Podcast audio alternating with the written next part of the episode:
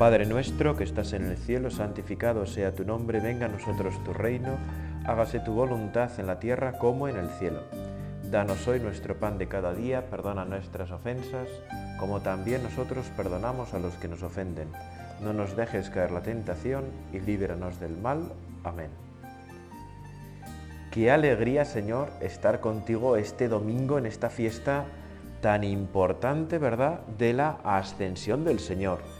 40 días han pasado ya, qué pasada, ¿no?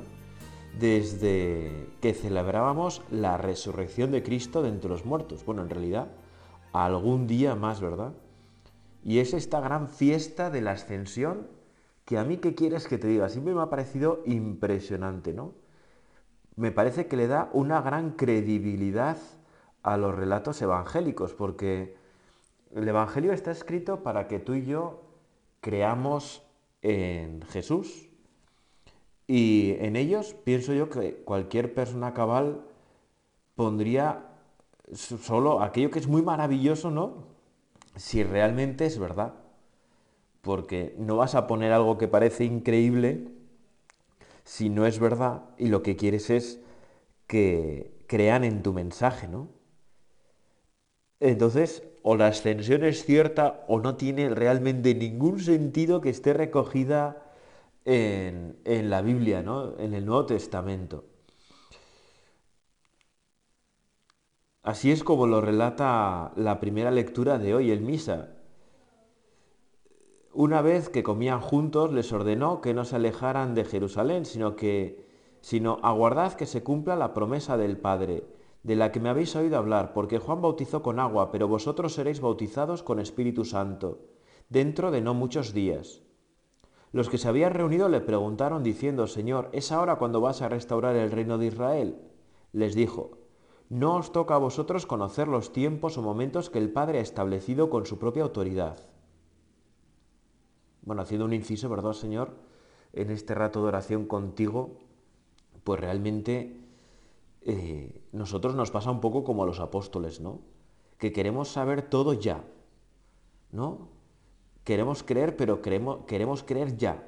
Queremos ver todo ya. Nos falta tantas veces paciencia contigo. Y por eso en esta rato de oración, así ya desde el principio, te podemos pedir, te queremos pedir, mejor dicho, que nos des paciencia. Paciencia para aceptar que no controlamos el tiempo, algo tan complicado para nosotros, que nos gusta tener todo bajo control y que nos gustaría también poder decidir cuándo es el momento mejor para las cosas en relación con Dios. ¿Es ahora cuando vas a restaurar el reino de Israel? Sus discípulos estaban ansiosos, como tantas veces estamos nosotros con nuestras cosillas. No os toca a vosotros conocer los tiempos o momentos que el Padre ha establecido con su propia autoridad. ¿Verdad? Lo nuestro, podríamos verlo así, es la paciencia con Dios. El que tiene esa paciencia infinita con nosotros, ¿no? Que tantas veces nos perdona de lo mismo, que no se cansa nunca de nosotros, pues nosotros también hemos de tener paciencia con Dios, ¿no? Hemos de procurar esperar los tiempos de Dios. No os toca a vosotros conocer los tiempos o momentos que el Padre ha establecido con su propia autoridad. En cambio recibiréis la fuerza del Espíritu Santo que va a venir sobre vosotros, y seréis mis testigos en Jerusalén, en toda Judea y Samaria, y hasta el confín de la tierra.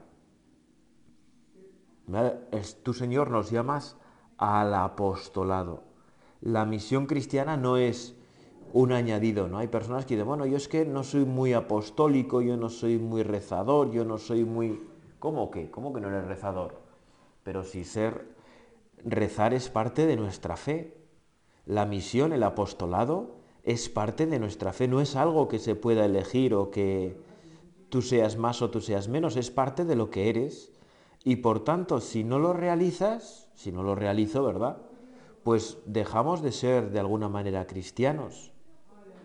Dejamos de ser de alguna manera cristianos, ¿verdad? Y por eso tenemos que pedir al Señor que nos dé esa valentía apostólica que nos ayude a anunciar el Evangelio allá donde estemos siempre y en todo lugar. Dicho esto, Y aquí llega lo impresionante, ¿eh? atento, no te despistes, no te despistes, estate atenta en este momento. Dicho esto, a la vista de ellos fue elevado al cielo, hasta que una nube se lo quitó de la vista. Claro, esto solo lo pones si realmente lo has visto. ¿Cómo vas a escribir un texto para que los demás crean en el Señor y pones algo tan maravilloso, ¿no? Como que el Señor de repente empieza a subir al cielo y una nube lo aparta de tu vista, ¿no? Yo se me imagina una nube alta, ¿no? De esas que se ven en el cielo y ves como el Señor resucitado que se ha aparecido durante 40 días, que has comido con Él, que has disfrutado de su presencia, que has gozado con Él, de repente empieza a subir a los cielos de una manera bastante espectacular, ¿no? bueno, yo me quedaría asombrado, plantado, ¿no? Como los apóstoles, como los discípulos en el suelo, ¿no? Tenía que ser algo bastante impresionante.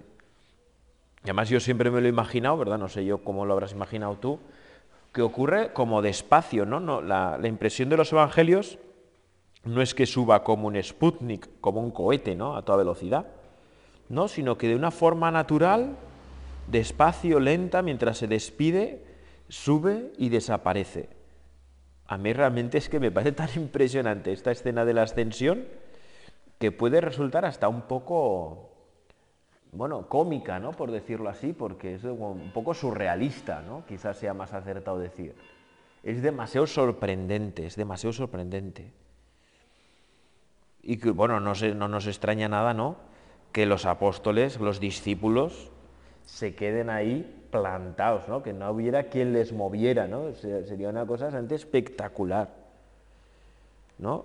Tal te podemos pedir, ¿verdad?, en este rato de oración, que nos concedas no perder la capacidad de asombrarnos. ¿no? Ahora nosotros vemos tanto en las películas, en el cine, ¿no? en las redes sociales, que podemos perder la capacidad de asombrarnos. Y qué importante es que la mantengamos intacta, ¿no? que tú y yo nos dejemos asombrar por Dios, por las maravillas de Dios en nuestra vida. Cuando miraban fijos al cielo, mientras Él se iba marchando, se les presentaron dos hombres vestidos de blanco, que les dijeron, ¿no? Y así, no estaba todavía asombrado, se aparecen dos ángeles, ¿no? Ahí en el cielo que de repente te hablan. Galileos, ¿qué hacéis ahí plantados mirando al cielo?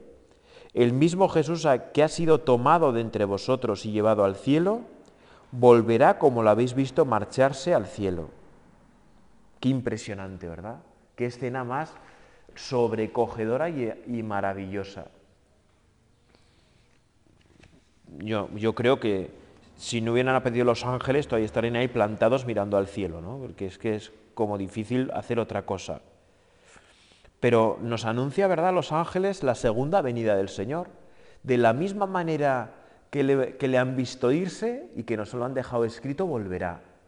Sabemos cómo va a ser la segunda venida del Señor de los cielos otra vez a la tierra cuando sea el final de los tiempos. Así como ha desaparecido, ha aparecido. Y además a la vista de muy pocos, ¿no? No es algo así espectacular. El Señor nunca busca la espectacularidad en su vida, sino que realiza las cosas con sencillez, con humildad, ¿no? También es una buena lección para nosotros hoy y siempre, ¿no? Cada día.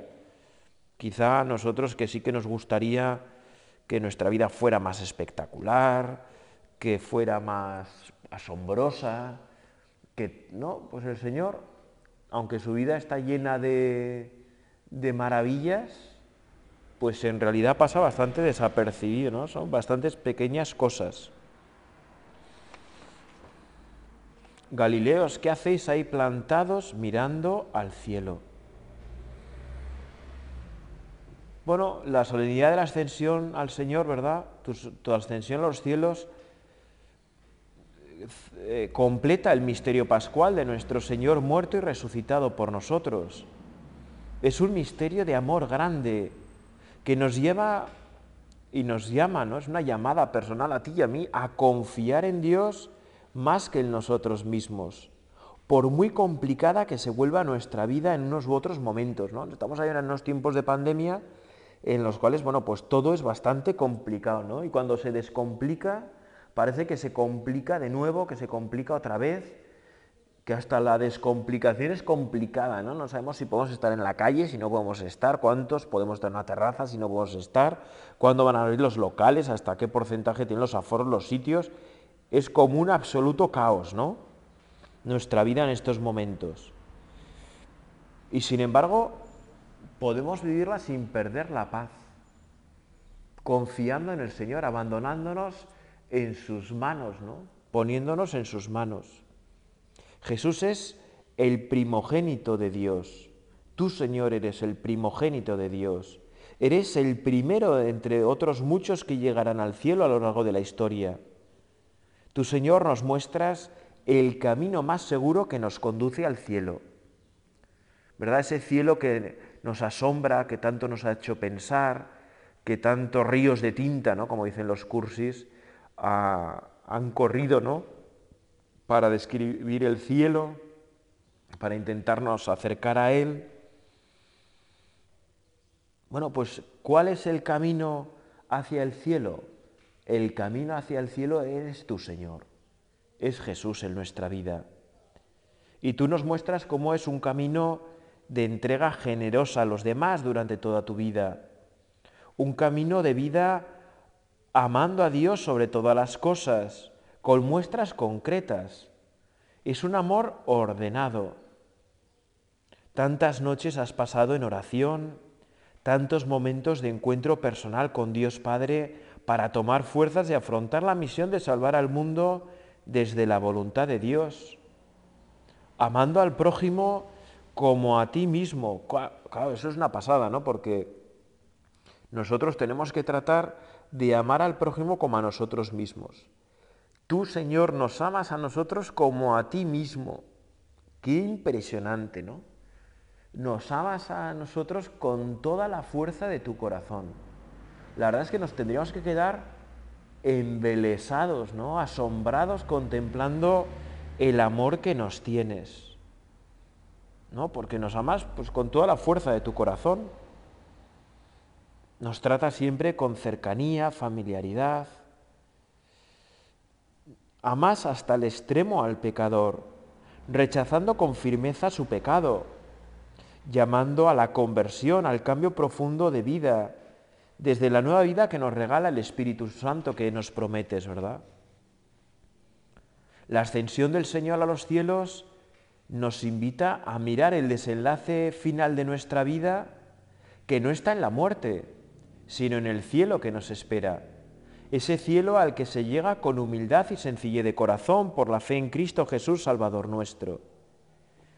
Tú, Señor, nos lo dices con fuerza en el Evangelio de hoy.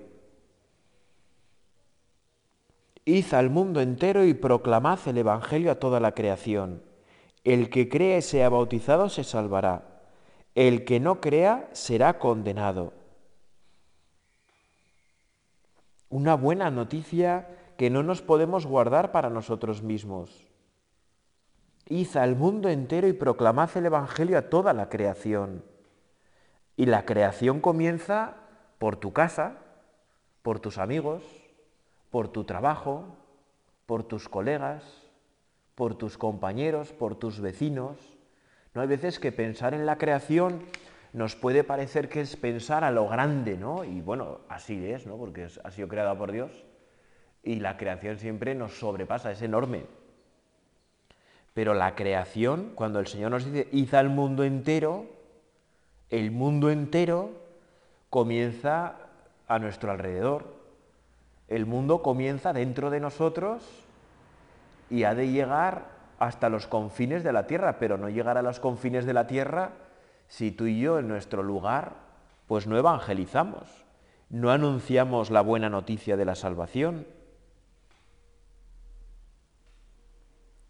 La misión cristiana de anunciar el Evangelio, como he dicho antes, ¿verdad? No es propia solamente de unos misioneros especializados que se van a lejanas tierras, sino de todos y cada uno de nosotros, bautizados en el nombre del Padre, del Hijo y del Espíritu Santo, confirmados con el don del Espíritu Santo, más aún que comulgamos con frecuencia, alimentándonos del cuerpo y la sangre de Jesús. La misión cristiana no es complicada ni extraña. Comienza a convivir con autenticidad el Evangelio en nuestro ambiente, siempre y en todo lugar con rectitud de intención, sabiendo rectificar siempre que sea necesario.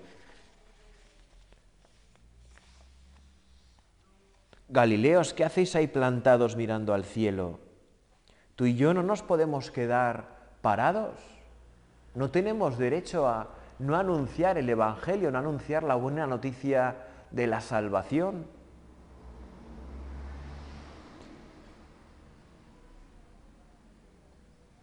¿Cuántos católicos, a mí al menos me da la impresión, se apartan de la fe del mismo Dios por querer una fe a su medida, con miras más humanas que sobrenaturales, más a la medida del hombre que a la medida de Dios?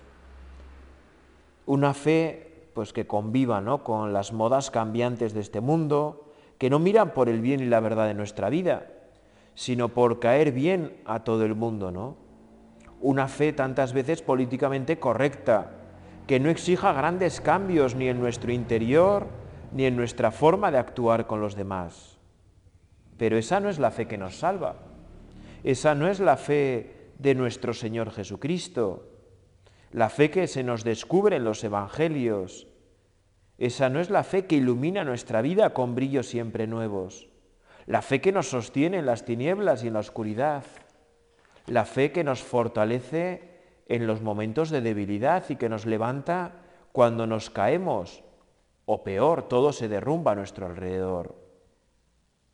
Para poder descubrir a Jesús en el cielo y un día encontrarnos con Él, necesitamos descubrirle en las entrañas de este mundo y ponerle cada día en nuestro corazón. Quitar de nosotros todo lo que estorba, todo lo que nos distrae, ¿Qué te impide a ti? Me lo pregunto también yo ahora a mí, ¿verdad? ¿Qué me impide rezar cada día?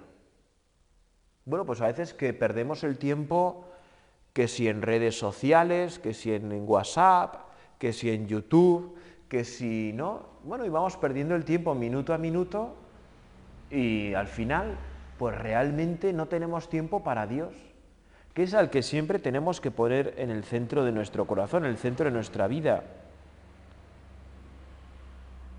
Y a veces, pues, ese quitar lo que nos estorba, pero nos gusta, nos atrae, se nos hace fácil, puede resultar costoso, requiere de nuestro esfuerzo y sin embargo es fundamental.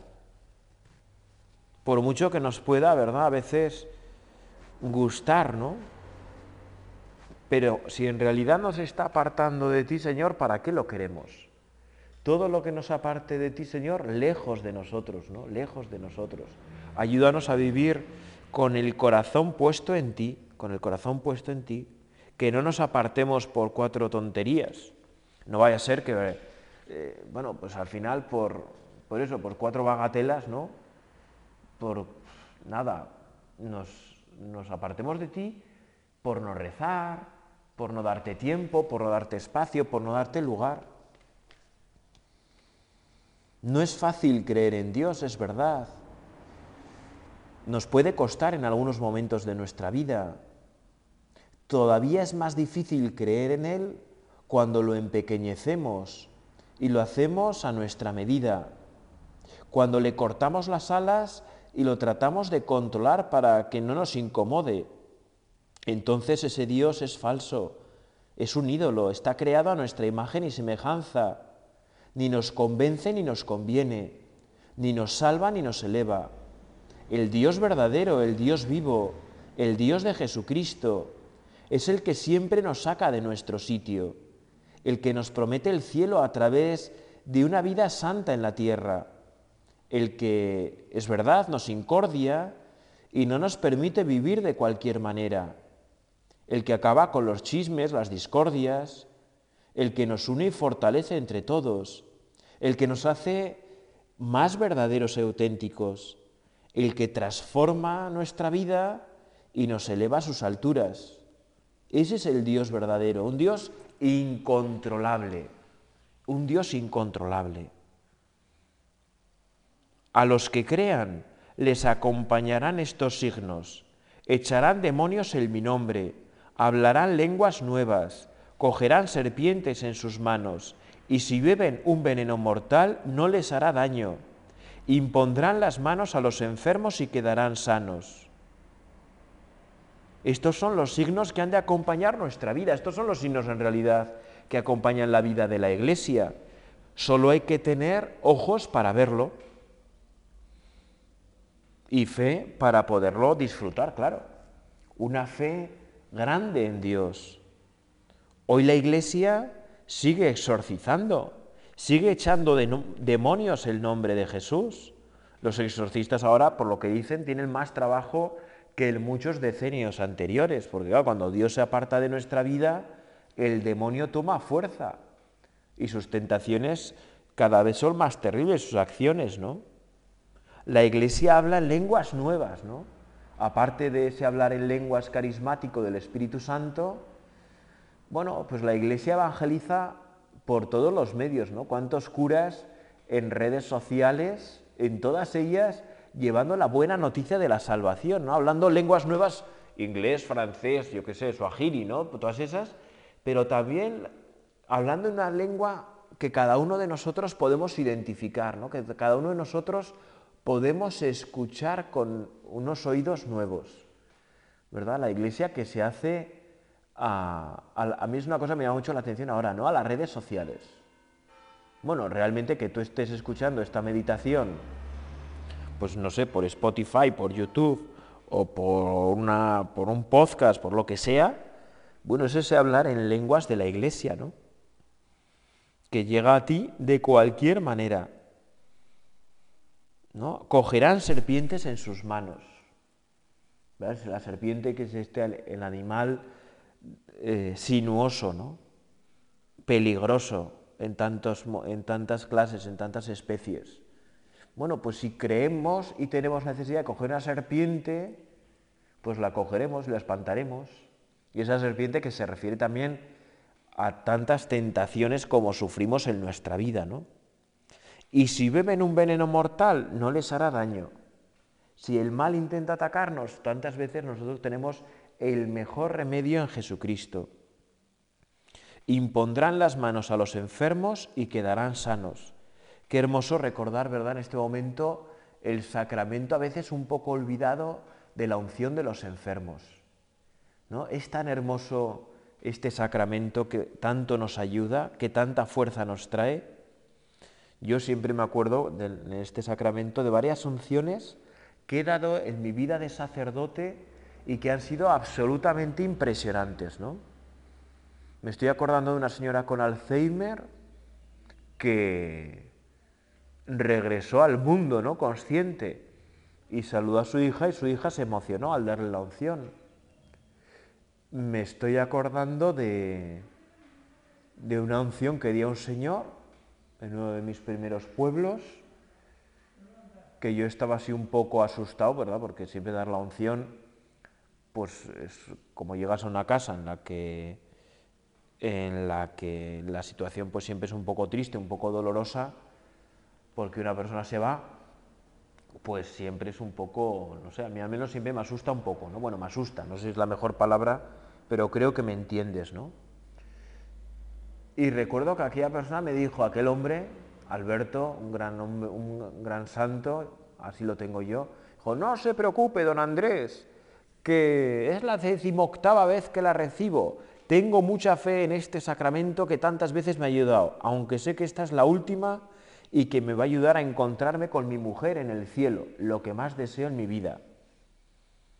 ¿Verdad? Pues Aquel hombre tenía una gran fe en el sacramento de la unción de los enfermos, que me ayudó, ¿verdad?, a verlo con esa fuerza de Cristo resucitado que viene en los momentos tristes, en los momentos dolorosos, en nuestra ayuda a socorrernos. Ahora me estoy acordando, así, ¿verdad?, a boti pronto, de la primera unción que di.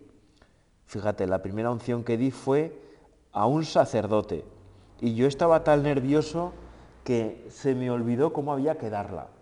Y entonces él, muy bueno, me fue explicando qué es lo que tenía que hacer. Entonces yo lo iba repitiendo Y la primera unción fue con él guiándome. Fue una cosa preciosa. Aquel sacerdote todavía vive y estaba y está muy agradecido de la unción que le di porque le calmó, sobre todo le dio mucha paz ante una operación que tenía bastante costosa, ¿verdad? Bueno, Señor, pues ayúdanos también a nosotros a confiar en ti. Has subido al cielo, pero no nos has abandonado. Nos dices en el Evangelio, yo estoy con vosotros todos los días hasta el final de los tiempos. Señor, ayúdanos a aumentar nuestra fe, a que realmente te veamos presente en nuestra vida, que nunca nos sintamos solos, que nunca nos podamos sentir abandonados por ti, que siempre tengamos esa conciencia clara, fuerte, de que tú estás a nuestro lado, de que nos acompañas un día y otro, y a que otros muchos necesitan del anuncio de la palabra, del anuncio del Evangelio, del anuncio de los sacramentos, de recordarles la oración a través de las obras de misericordia, de las obras de caridad, para que tu nombre sea conocido y amado por todos. Pienso que ese es un gran, un gran, no me sale la palabra, un gran, ay Dios mío, un gran fruto que podemos pedir en esta fiesta de la ascensión del Señor, ¿no? Que seamos profundamente apostólicos, que tengamos muchas ganas de que otros conozcan al Señor, de que otros puedan disfrutar de su cercanía, de que otros puedan disfrutar de su presencia en los sacramentos, en la palabra, en el amor a Dios, en el amor al prójimo.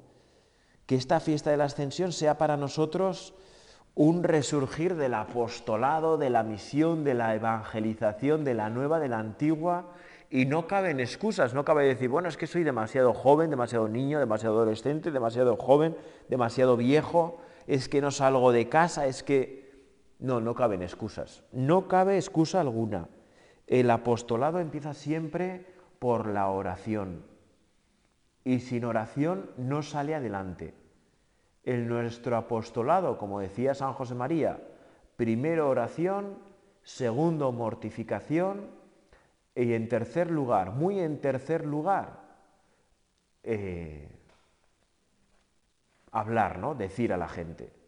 El apostolado comienza siempre por la oración, una oración diaria, continua, firme, confiada, abandonándonos en Dios, siempre continúa con la mortificación, ¿no? ofreciendo pequeños sacrificios o grandes, si la vida nos lo trae, por la salvación de los demás, para que los demás puedan conocerte y amarte, Señor. Y por último, ¿verdad? En tercer lugar, muy en tercer lugar, el apostolado, pues hablar a los demás, ¿no? tener esas luces para que eh, que llevar a Cristo en el momento oportuno, ¿no? Saber defender a Cristo cuando ha de ser defendido, saber hablar bien a los demás, saber tratar con cariño a los demás y estar inspirados ¿no? en que Él nos ayude y nos consuele y nos conforta y todo, ¿no? Y vivirlo con gozo y alegría, ¿verdad? Tú y yo tenemos que ser anunciadores alegres del Evangelio. Si los demás nos ven que estamos contentos, que estamos alegres, querrán eh, participar de la fuente de nuestra alegría. Si, si somos tristes, pues como decía Santa Teresa de Jesús, un santo triste es un triste santo. ¿no? Vamos a pedir a María en este final de la oración que tú y yo vivamos con alegría nuestra fe, para que otros muchos quieran conocerte, Señor, amarte y servirte, para gloria de Dios Padre y bien de las almas. Dios te salve María, llena eres de gracia, el Señor es contigo, bendita tú eres entre todas las mujeres y bendito es el fruto de tu vientre Jesús. Santa María, Madre de Dios, ruega por nosotros pecadores, ahora y en la hora de nuestra muerte. Amén.